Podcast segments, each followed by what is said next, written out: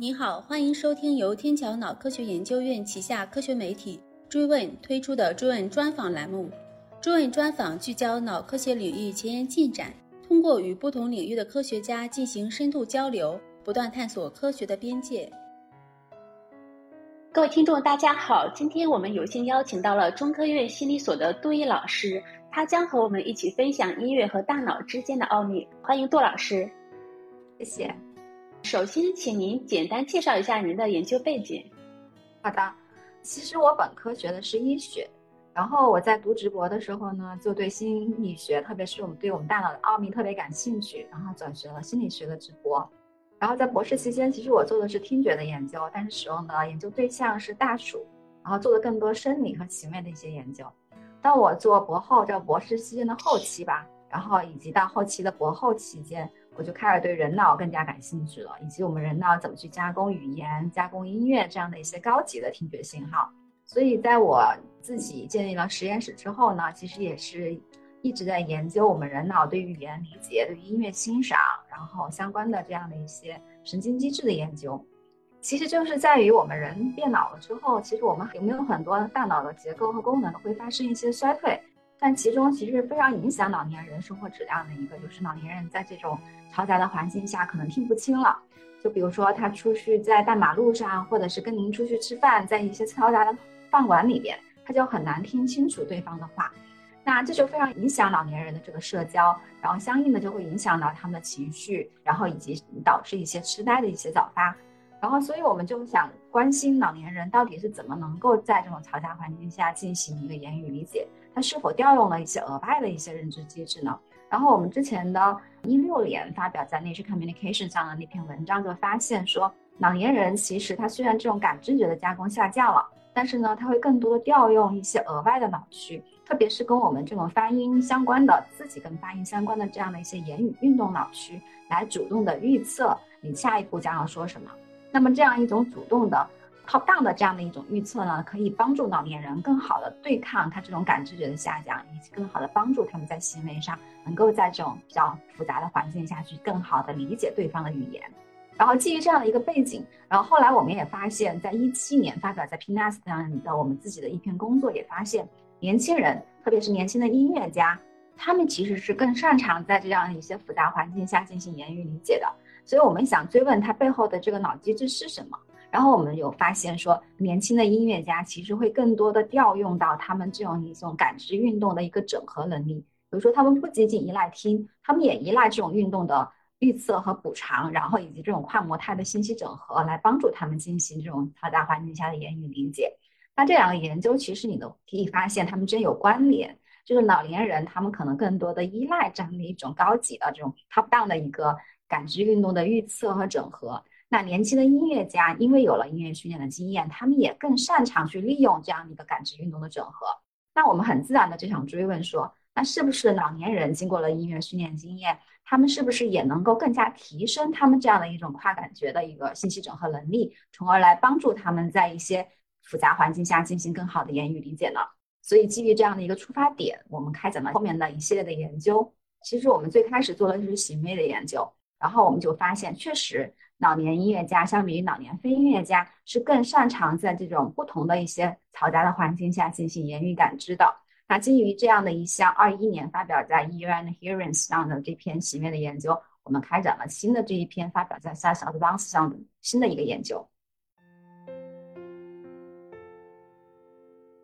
您刚刚提到的，您近期在《Science Advances》上发表了一项新的研究，玛丽跟我们就是展开来说一说这项研究的一些新发现吗？好的，那我们新发表在《Science Advances》这一篇 Cover Story 的这样的一个工作呢，它其实是我们最开始招募了三组人，一组是年轻的非音乐家作为一个对照组，但是我们更关心的是两组老年人，老年的非音乐家和老年的音乐家，我们让他们在我们这个磁共振成像仪里面进行一个噪音下的视听言语音节的一个分辨，就是他们会听到不同的像吧嗒嘛嗒这样的一些音节。同时呢，他们会在屏幕上看到跟他们匹配的这样一个存动的信息。他们的任务就是在不同的噪音背景下、噪音强度下进行一个判断，你到底听到的是什么。那这样的一个简单的任务呢，我们去观察他到底大脑是怎么去加工这样一项任务的。我们就会发现说，首先在行为上，老年的音乐家是比老年的非音乐家成绩更好的，他更接近于年轻人，在一些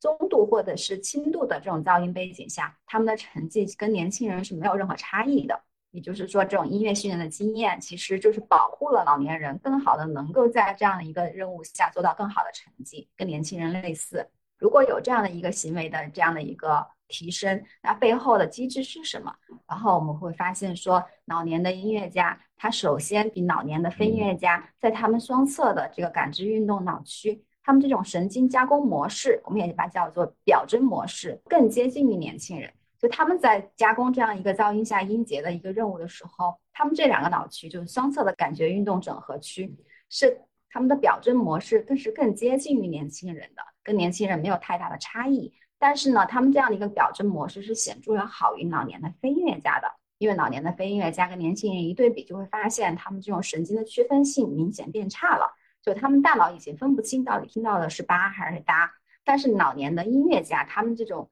神经的区分性还很好，跟年轻人是类似的，这就表明音乐训练经验它是能够增强我们大脑的一个功能，叫做功能的保持，就它让这个大脑的功能更接近于年轻人的一个状态。我们把这个样一个机制叫做功能的保持。那除了这个之外呢，我们还额外的发现说，老年的音乐家他比老年的非音乐家更多的激活了额顶的一个网络的脑区。然后这项的一些脑区呢，他们其实是跟我们的工作记忆呀、执行控制都有关系。比如说老年人他更多的能够让这种高级的脑区参与，然后来进行一个行为的代偿。再额外呢，我们也发现老年的音乐家他比老年的非音乐家更多的抑制了一个脑区，叫做角回。那么角回是我们默认网络的一个核心脑区。那这个脑区它平时在我们不做任何任务的时候激活，在我们做一些认知任务的时候呢，它会被相对被抑制。因为它的功能就是在我们不做任何任务的时候，可能跟一些自传体的回忆、跟我们的常识的记忆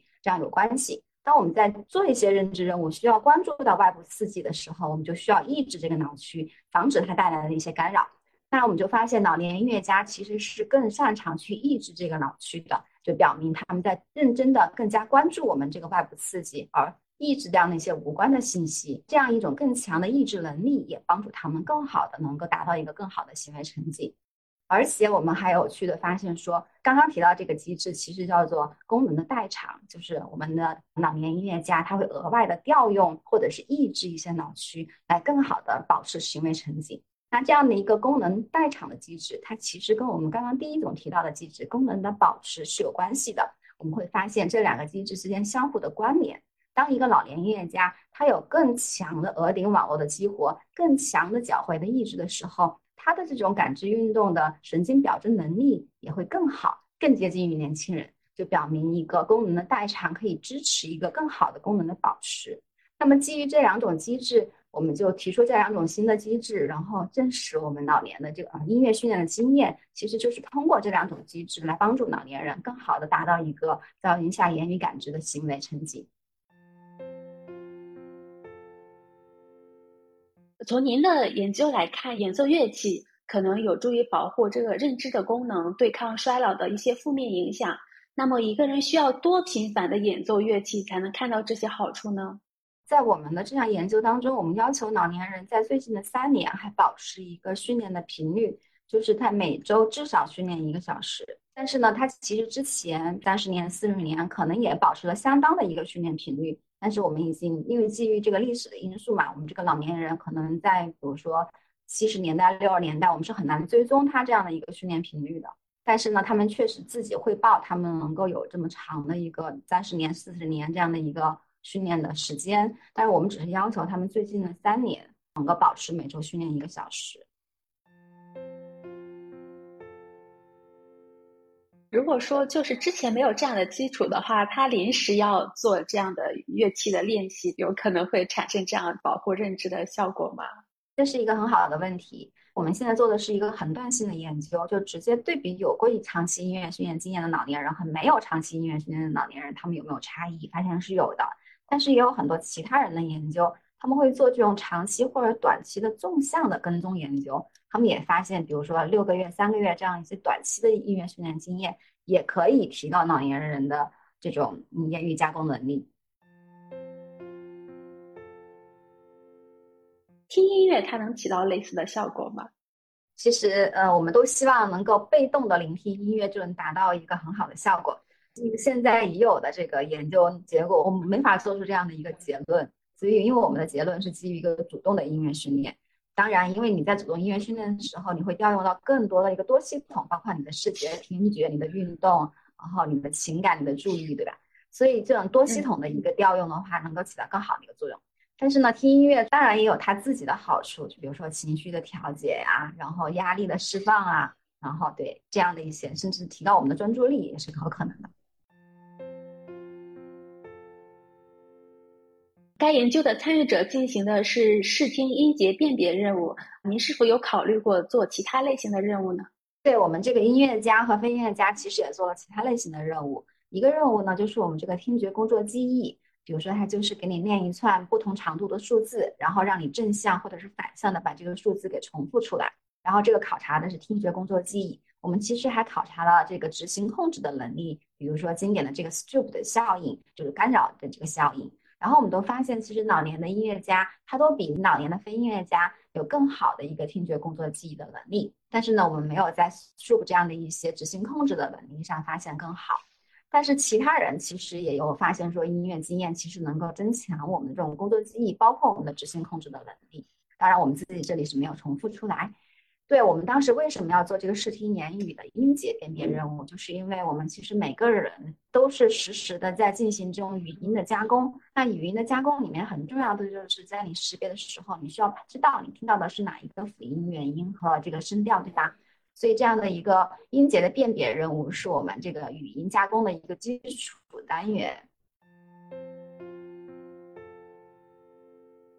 与非音乐家相比，在嘈杂环境下，音乐家有更好的言语知觉能力。您认为这仅仅是由于他们的音乐训练，还是可能有其他的因素在起作用呢？因为我们当时选择这个音乐训练，也是因为音乐训练它其实是一个多系统的一个啊训练的方式，还相对的比较愉悦。然后，但是呢，它其实有很多功能都会被提高。刚刚我们也提到，可能它的工作记忆能力会提高，选择性注意的能力会提高，执行控制的能力会提高。包括我们自己的研究其实也发现了嘛，比如说它有更强的一个默认网络的抑制，更强的额顶的注意网络的一个增强。所以我们认为它可能是还是跟音乐训练有关系。但是呢，这个因为我们做的是横断性的研究。然后音乐家和非音乐家在很多的方面也会有其他的差异，特别是我们没有办法排除这是一个先天的因素，还是一个后天的一个作用。就有可能有些人认为说，这个人之所以成为音乐家，就是因为他有更好的一个先天的一个结构和功能的一个基础，然后或者其他的一些特质导致他成为一个音乐家。所以我们现在目前的这种横断性研究是没有办法说他到底有没有其他因素参与了，特别是一些个人特质。然后导致他有更好的言语加工能力。要回答这个问题的话，其实是最好是进行一个纵向的一个追踪的研究，才能够证实确实是音乐训练带来的这样的一个效应。是否有其他的研究探讨过类似的话题呢？如果有的话，就是和您的研究结果有没有异同？其实有不少的人考察过，说音乐训练能不能帮助老年人更好的进行一个言语知觉。然后其实他们在很在一些行为层面已经发现了相应的一些类似的结果。然后我们的新的研究跟他们不一样的是，我们能够在大脑的机制上，然后同时发现了功能的保持和功能代偿两种相互支撑的这样的一个神经认知神经机制。然后从机制的层面更好的回答了说为什么他们在行为成绩上有更好的一个成绩。该研究对衰老和大脑的健康有哪些启示呢？研究结果是否有潜在的临床应用价值？比如说，开发有针对性的干预措施，或者是治疗方法，以改善老年人的言语知觉能力，或者是其他的认知能力。我们就觉得音乐训练其实能够起到一个脑保护的一个效应，它其实让我们大脑更接近于年轻人的一个工作状态的。当然，我们这个做的是个长期的音乐训练的。研究，但是呢，我们未来也想去考察，到底多短的一个音乐训练的时间或者是频率，就能够达到一个类似的效果。然后这也提示说，对于现在的不管你是什么年纪，然后如果你能尽快的开始学习一门乐器，或者甚至开始唱歌，然后这样的一些方法，可能都能够让你的大脑衰老的更慢。然后呢你更年轻。所以我们目前呢对大众的一个提倡吧，就是如果你有条件的话，尽量的学习音乐，开始把它玩起来。那对于我们临床而言，我们其实是想说，我们能够在一些老年的认知衰退的一些疾病，比如说 AD 这样的一些疾病上，我们能不能开展一些音乐疗法，然后能够改善他们的记忆能力和语言能力。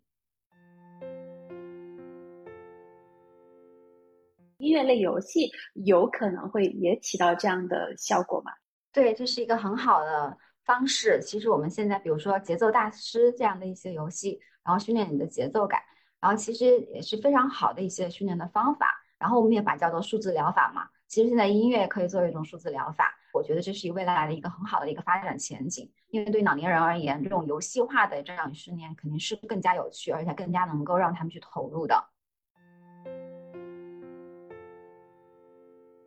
追问有一个惯例。您可以根据目前的研究和发展提出一个您最想追问的问题，我们会找到行业内的科研人员帮助找到这个追问的答案。您的问题是？就我们实验室其实目前关心的另外一个问题就是音乐为什么让我们人很愉悦？就是我们音乐的这个奖赏机制是到底是怎么发生的？它背后的神经环路、神经递质的机制到底是一个怎么的一个多系统的一个协同？所以我们其实很好奇的是，在这个动物的研究当中。动物听音乐，它会愉悦吗？如果我们想研究动物的音乐的奖赏机制，我们应该怎么去研究？有什么新的一些研究的范式或者是成像的方法，能够让我们回答这个相应的问题？非常感谢杜老师的精彩分享，我们下期再见。后续追问专访将不定期推出人工智能与脑科学相关的专访，欢迎关注我们，一起探索科学的边界。